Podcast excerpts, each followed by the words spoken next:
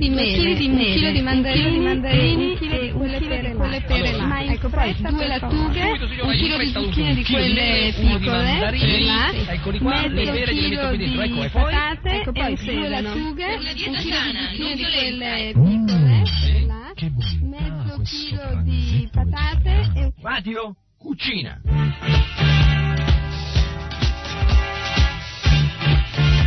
fantastico. Per una dieta sana, non violenta, cereali e vegetariani. Un sacco di ricette squisite. Radio Cucina, nuova serie, a cura di Paramacaruna Devidassi.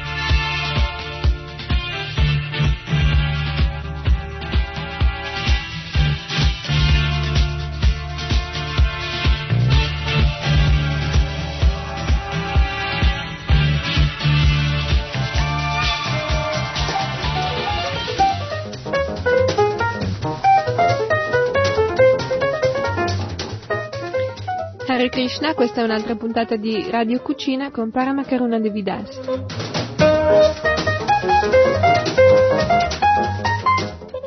Allora, oggi parliamo di salvataggi.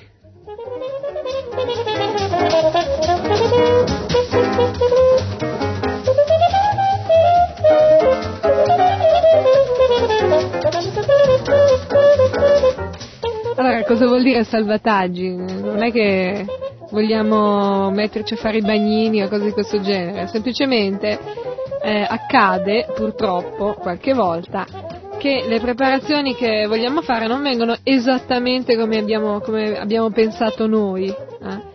Allora, in questo caso eh, possiamo cercare di salvare la preparazione trasformandola in un'altra. Allora, a questo punto mh, posso darvi delle idee. Ad esempio, quando si rompono i biscotti, eh? Quando fate i biscotti che magari staccandoli dalla teglia, c'è qualcuno si rompe, qualcuno che prende una botta, si ammacca, qualcuno che viene un po' storto, qualcuno di qua, qualcuno di là, eh, non preoccupatevi, non avete bisogno né di buttarli via né di presentarli a pezzi oppure tutti storti. Li mettete da parte, non li offrite, eh? offrite solo quelli venuti bene. E per i biscotti eh, potete mm, fare due trasformazioni. La prima trasformazione, molto buona, molto gustosa, si chiama salame di cioccolato. Probabilmente qualcuno l'avrà sentita nominare, non, è- non ha niente a che vedere con la carne, eh, non preoccupatevi, il salame di cioccolato è mm, una preparazione che si fa con dei biscotti secchi possibilmente. Si prendono dei biscotti secchi, quelli che avete a disposizione potranno essere 200 grammi, 300 grammi.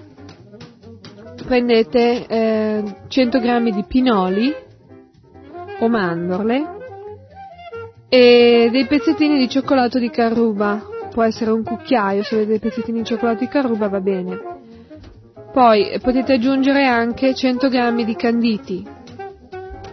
Poi prendete, mettete da parte a ammorbidirsi a temperatura ambiente del burro. Potrà essere eh, magari 300 grammi di burro e 200 grammi di farina di carruba. Mescolate bene il burro con la farina di carruba. Non deve div- diventare completamente omogeneo, devono esserci un po' delle venature, delle striature. Impastate eh, con il burro i biscotti secchi, i pinoli, il cioccolato di carruba e i canditi. Fate una- un bel impasto, abbastanza morbido, legatelo dentro in un tovagliolo, uno soffinaccio pulito, legatelo ben stretto, avvolgetelo bene e mettetelo in frigo per qualche ora, deve diventare ben, ben solido. L'impasto del salame di cioccolato non deve essere troppo molle, eh, altrimenti quando lo tagliate praticamente dovete consumarlo molto freddo. Se invece sarà un po' più solido potrà rimanere intero e non eh, sciogliersi tragicamente anche se lo tenete fuori dal frigo per eh, qualche ora. Comunque è una cosa da offrire e da servire fredda. Il salame di cioccolato è un ottimo modo per usare i biscotti che magari si rompono, si sbriciolano, oppure che magari sono un po' bruciati da una parte però non bruciati dall'altra. Eh, grattate via il bruciato, tutto bruciato mi raccomando, e poi utilizzate i biscotti in questo modo. È molto bello, è una preparazione molto attraente, potete tagliarla a fette quando si sarà ben indurita.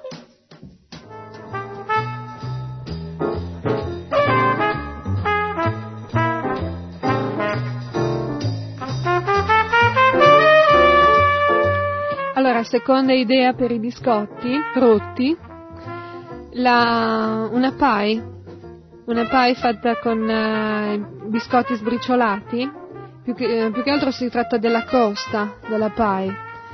Dovete mescolare una tazza e un quarto circa di briciole di biscotti, un quarto di tazza di burro, un quarto di tazza di zucchero a velo, un quarto di cucchiaino di noce moscata, se volete, di cannella, non è indispensabile. Impastate bene, pressate in una teglia e mettete in frigorifero. Potete usarla così com'è oppure potete ripassarla in forno e usare a freddo quando si sarà raffreddata. Dentro a questa, a questa crosta di, di biscotti reimpastati potete mettere diverse cose, potete mettere delle creme, del gelato, della, della panna montata con della frutta dentro, della frutta fresca, della marmellata con um, crema di yogurt, insomma potete usarla in tantissimi modi. Quindi anche questo è un ottimo modo per riutilizzare i biscotti che sono magari venuti un po' strani.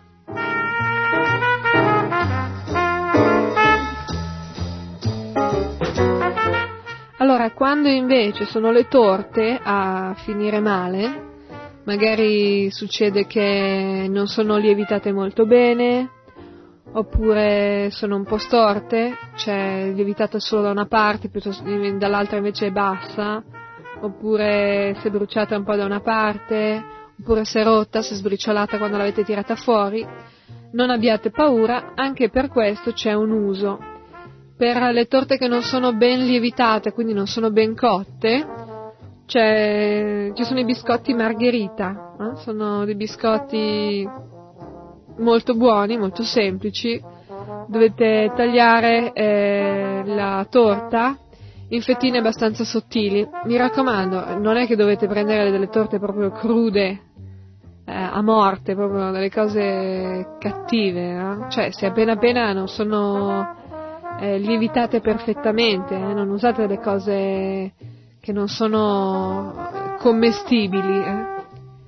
altrimenti rischiate di, di, sprecare ancora più ingredienti. Se appena appena è commestibile, però un po' umida, un po' bagnata e un po' bassa, tagliatela a fettine sottili, abbastanza sottili, circa un centimetro, un centimetro e mezzo, e queste fettine devono essere più regolari possibile, magari dei quadratini o dei rettangoli.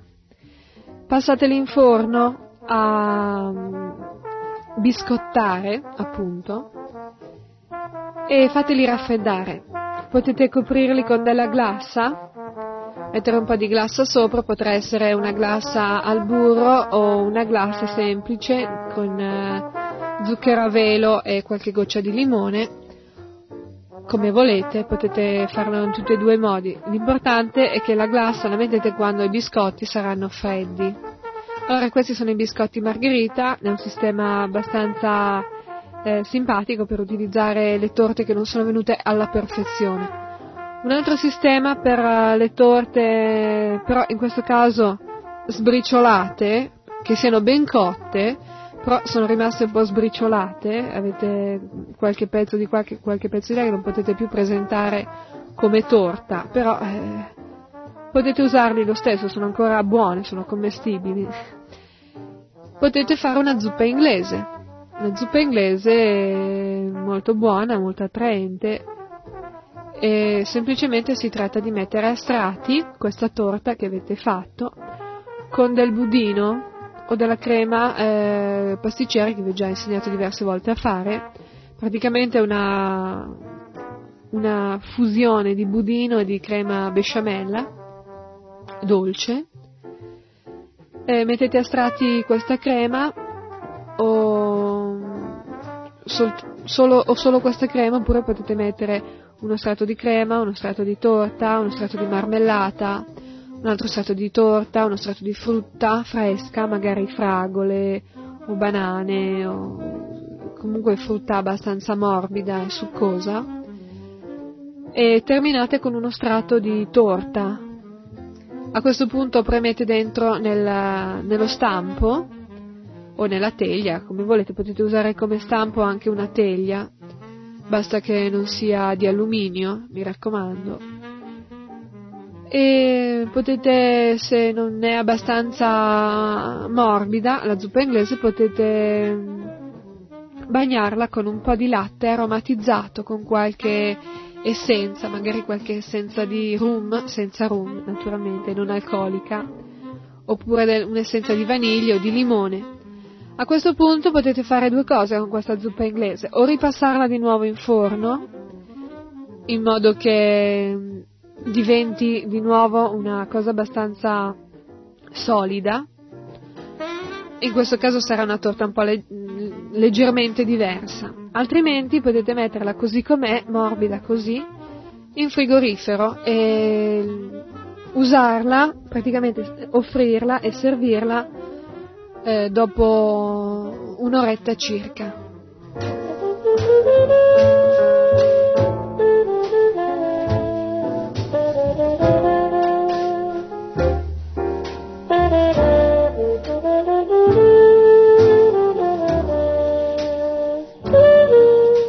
Allora, questo per quanto riguarda le torte. Eh, vi ricordiamo comunque sempre che mh, quando fate una preparazione che non viene magari perfettamente, eh, ci sono magari appunto dei biscotti che sono buoni e dei biscotti magari sono sbriciolati, dei biscotti che sono magari un po' troppo un po' scuri da una parte, eccetera mi raccomando, offrite sempre e soltanto le cose riuscite perfettamente, le altre altrimenti se le avete già offerte non potrete più utilizzarle per fare altre preparazioni.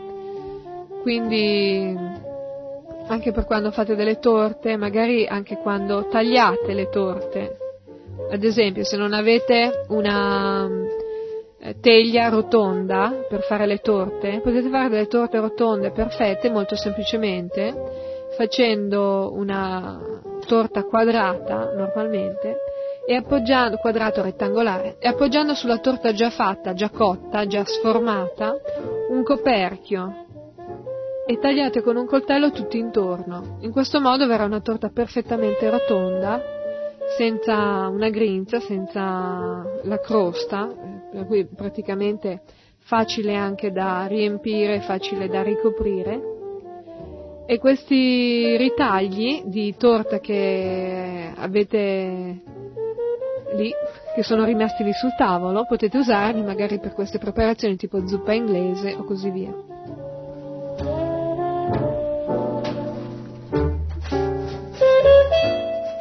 Allora, eh, un'altra mm, cosa che succede ogni tanto è che il riso si cuoce troppo Vi dimenticate magari il riso sul fuoco oppure ci avete messo troppa acqua e più che un riso diventa una specie di pappetta. No? Allora a questo punto vi restano due cose da fare, o disperarvi, non lo consigliamo, oppure cercare di fare una azione di salvataggio, di trasformazione di questa specie di pappetta che è rimasta lì sul fuoco. Cioè il sapore senz'altro è buono, eh, la capacità nutritiva è senz'altro buona, ma l'aspetto magari è un po' tragico. Allora a questo punto cosa potete fare? Potete fare delle crocchette di riso, degli sformati di riso, delle torte di riso addirittura.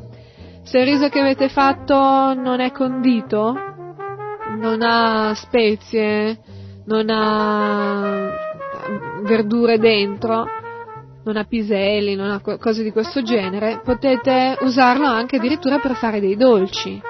Potete fare anche delle torte di riso dolce. Aggiungete dello zucchero, aggiungete della frutta secca, dei canditi, un po' di cannella, mescolate bene il tutto, magari aggiungete un po' di burro e mettete dentro in una teglia in uno, oppure in uno stampo, come volete, e passate in forno. Sarà una torta molto buona, molto piacevole, sarà ancora più buona se mettete anche del cocco grattugiato dentro. Quindi potrebbe essere eh, magari due tazze di riso un po' troppo cotto, una tazza di cocco grattugiato, un cucchiaio di uvette, un cucchiaio di canditi, un cucchiaio di noci tritate, un pizzico di cannella, mescolate bene il tutto, stendetelo dentro in una teglia imburrata e cuocete in forno. Questa è la torta di riso dolce, è molto buona, potete servirla con la panna montata, sarà una, un salvataggio superbo praticamente.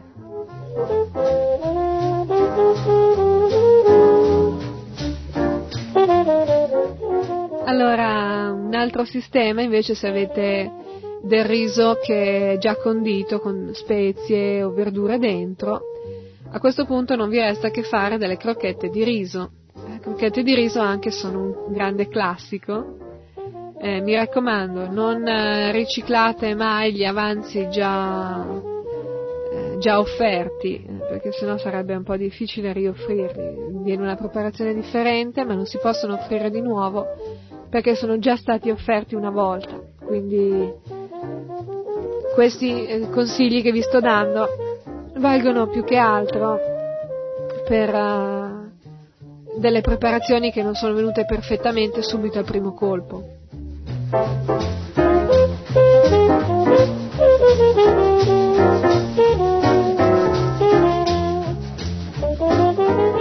Allora, le crocchette di riso anche sono abbastanza semplici da fare, eh, dipende da quello che avete messo dentro nel riso. Comunque, in genere, prendete questo riso un po' scotto, un po' troppo acquoso, che è diventato troppo molle, aggiungete per ogni eh, due tazze di riso, aggiungete mezza tazza di farina bianca e mezza tazza di farina di ceci. Mescolate bene, aggiungete se è il caso del sale ancora e delle spezie. Um, a questo proposito potete aggiungere un pizzico di peperoncino rosso, eh, del prezzemolo tritato, magari dei pezzettini di mozzarella o di svizzero, eh, tagliato a cubetti molto piccoli, riempite magari con un pezzo di mozzarella, un pezzettino di mozzarella ogni crocchetta di riso, passatele nella farina e friggetele. Questo è un sistema ottimo per usare questo riso un po', un po molle e funziona sempre.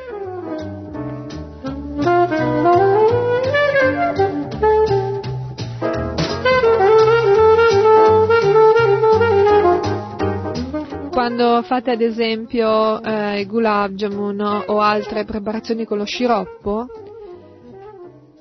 conviene che offrite soltanto eh, la preparazione con un minimo di sciroppo. Se vi avanza dello sciroppo non offritelo, Potete usarlo per addolcire il latte o per preparare l'alava o per fare altre preparazioni dolci dove è richiesto l'uso di uno sciroppo. Anche questo è un sistema molto semplice che vi permette di non sprecare l'energia di Krishna, anche se l'energia materiale è materiale, però è energia di Krishna e può essere messa al suo servizio e trasformata così in energia spirituale.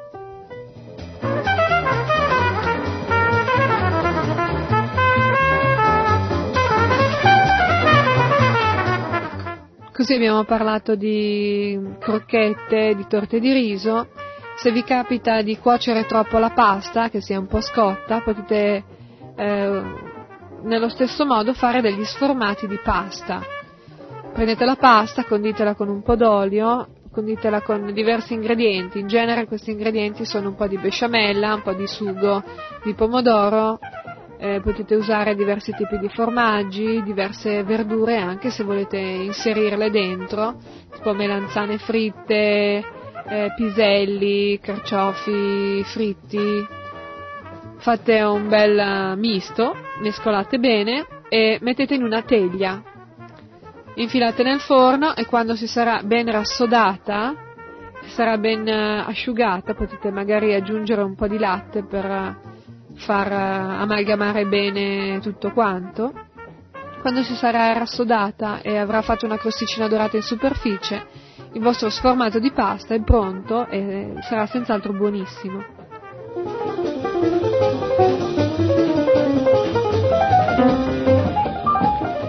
Magari avete fatto troppe patate lesse, troppe patate bollite, adesso non sapete più come usarle perché in realtà avete sbagliato la dose, non c'è niente da preoccuparsi, non, non c'è bisogno di aver paura, si possono usare in moltissimi modi le patate già bollite.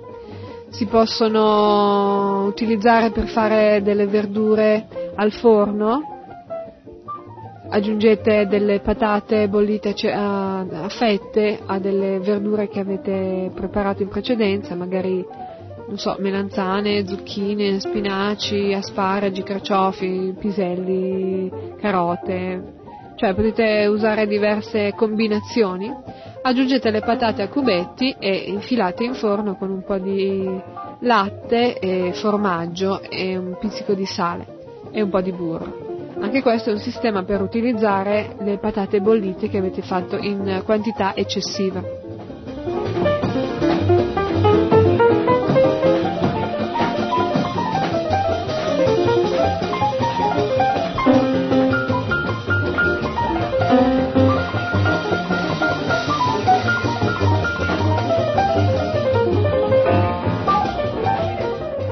Ricapitoliamo velocemente quello di cui abbiamo parlato questa volta, sono dei salvataggi in uh, extremis praticamente, abbiamo, vi abbiamo dato la ricetta del salame di cioccolato che si fa con 200 g di biscotti secchi, sbriciolati,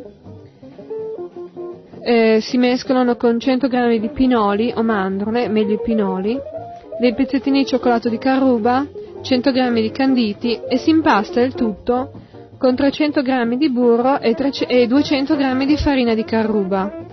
Deve risultare un impasto abbastanza solido, sodo, eh, però che si possa modellare in forma di cilindro, un cilindro anche abbastanza sottile se volete. Legatelo dentro un tovagliolo eh, ben stretto, un tovagliolo, un uh, strofinaccio da cucina pulito, legatelo bene e piazzatelo in frigorifero per qualche ora in modo che si indurisca un po'. Quando sarà indurito potete tagliarlo a fette e offrirlo, è molto, è molto bello a vedersi e senz'altro darà un sacco di entusiasmo ai vostri bambini.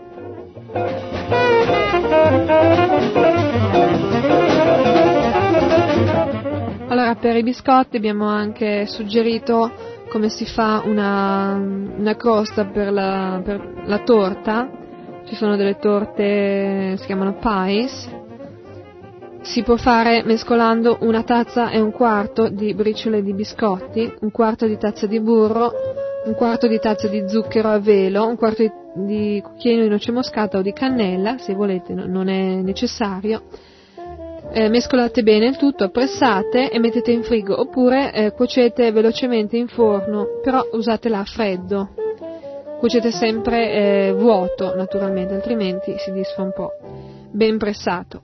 Poi per eh, le torte sbriciolate o di forma irregolare oppure i ritagli di, di, torta o quelle torte che non sono perfettamente lievitate, sono lievitate un po' di qua un po' di là, consigliamo di fare due cose biscotti margherita e la zuppa inglese. I biscotti margherita sono molto semplici, si tagliano dei rettangolini di, di torta, il più possibile simili tra loro, si fanno tostare, si fanno biscottare appunto in forno e quando sono freddi si ricoprono di glassa. Potete decorare eh, questi, questi, biscotti con eh, diverse cose, come magari con ciliegine candite, con noci o quello che volete, senz'altro cambieranno totalmente aspetto e anche saranno più appetitosi perché sono croccanti.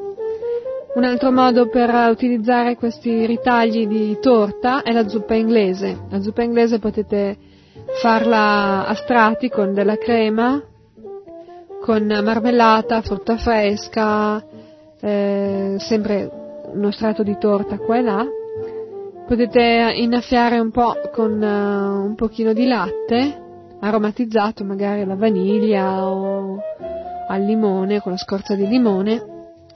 E um, potete sia ripassarlo in forno di nuovo per farlo rassodare un po' di più, altrimenti potete metterlo in frigorifero e servirlo così al cucchiaio, è un dolce molto buono, molto conosciuto e soprattutto molto utile.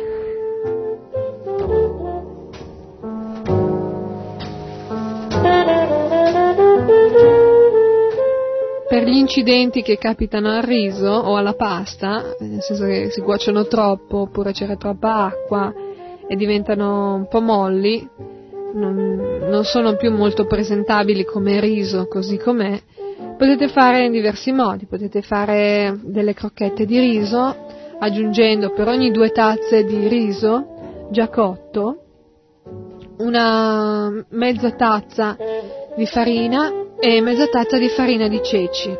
Potete aggiungere un po' di sale, un po' di spezie e un po' di prezzemolo tritato.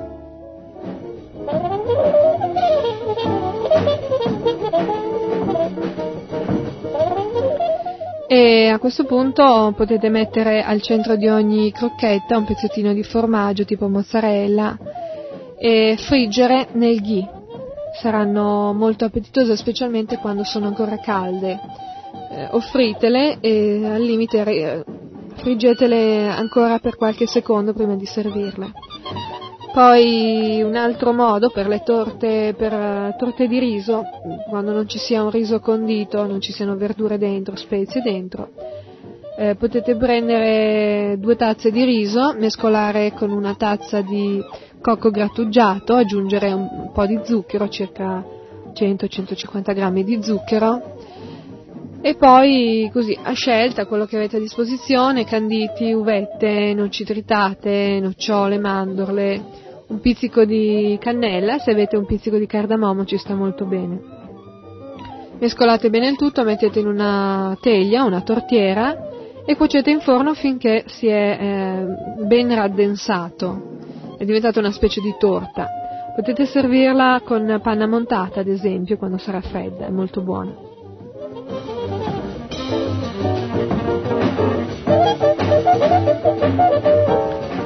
Ultimo suggerimento, le patate, le patate potete farle in forno, se avete fatto troppe patate lesse potete sempre utilizzarle per uh, arricchire altri vegetali al forno con eh, un po' di latte o un po' di formaggio, altrimenti potete usarle per aggiungerle nelle zuppe. Anche questo è un ottimo sistema, specialmente se avete un po' esagerato col sale. Eh? La patata assorbe molto il sale. Quindi anche per oggi vi ho dato qualche suggerimento utile. Eh, se volete telefonare eh, per chiedere magari altri chiarimenti, così potete farlo. Abbiamo degli ottimi cuochi nella, nella ISCON, quindi non c'è nessun problema. Anche per oggi vi saluto, è finito il tempo a disposizione. Hare Krishna da Paramakaruna.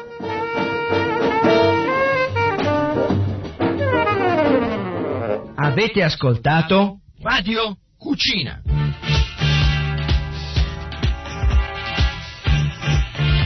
fantastico. Per una dieta sana, non violenta, siate vegetariani. Un sacco di ricette squisite. Radio Cucina, nuova serie, a cura di Paramacaruna Devidassi.